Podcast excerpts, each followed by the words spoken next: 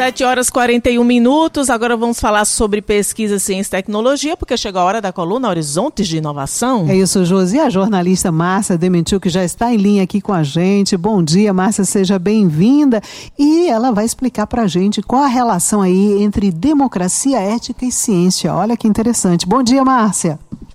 Oi, bom dia. Bom dia, ouvintes da Rádio Tabajara. Pois Hoje eu gostaria de chamar a atenção dos ouvintes para essa reflexão sobre democracia, ética e ciência. Qual a relação entre essas três palavras e tão importante quanto de que forma esses conceitos permeiam uma sociedade? Pois o filósofo Renato Janini destacou em uma palestra em São Paulo que ciência é para todos. Ciência é para tudo. Ele disse: o poder político não pode ser exercido sem o decisivo contributo das ciências. E a ciência, então, deve ser exercida buscando o bem para a sociedade. Pois então, teremos a oportunidade de ouvir Renato Janini aqui em João Pessoa, ao vivo, no auditório do Centro de Educação da UFPB, falando sobre democracia, ética e ciência. Renato Janini foi ministro da Educação. Ele é filósofo, autor de vários livros, tem o prêmio Jabuti e é presidente da Sociedade Brasileira para o Progresso da Ciência. E por isso eu convidei a professora Francilene Garcia para falar da atuação da SBPC, que é a Sociedade Brasileira para o Progresso da Ciência, que tem tudo a ver com essa palestra que o professor Renato Janine vai fazer. Então vamos ouvir Francilene Garcia.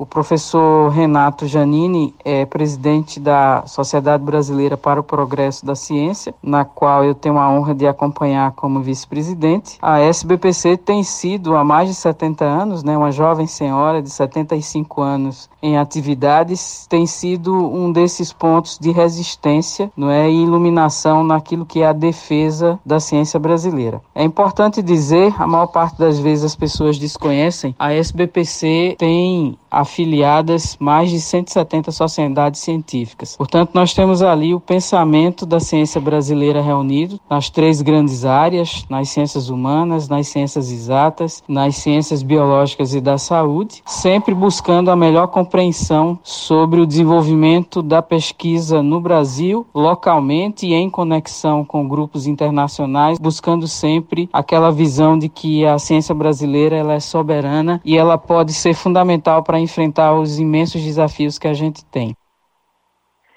É um desempenho contínuo de uma entidade, então, que reúne importantes cientistas, como a professora destacou, e segue na luta pela, pelos direitos sociais, que tem tudo a ver com democracia, e a ciência, como a gente vai ouvir agora no, na segunda sonora da professora.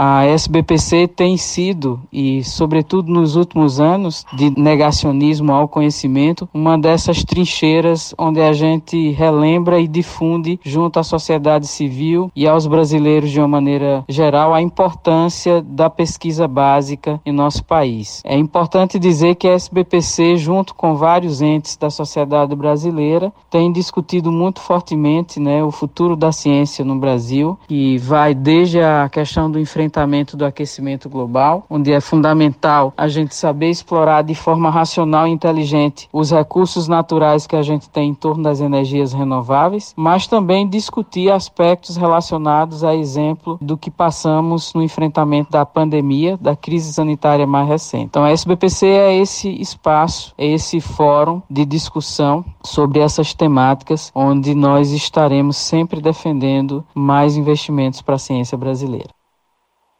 E é nesse fórum que vamos discutir hoje, às 14 horas, no auditório do Centro de Educação da UFPB com o professor Renato Zanini, presidente da SBPC, Democracia, Ética e Ciência.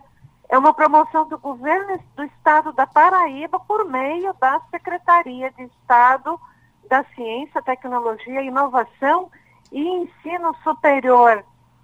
A dica, Beth, Josi, ouvintes. Muito obrigada, Márcia. Está aí a dica, está aí é, uma oportunidade de sentar para escutar né, um, um, uma pessoa que tem o que compartilhar, que tem conteúdo denso, importante e, e, e que, com destaque na ciência, na tecnologia, na, na pesquisa, na inovação, para compartilhar. Muito obrigada, Márcia, e por mais essa coluna Horizontes de Inovação. Você volta na próxima quarta-feira aqui com a gente, viu? Um abraço. Ótimo feriado. Até, um abraço, ótimo feriado para todos.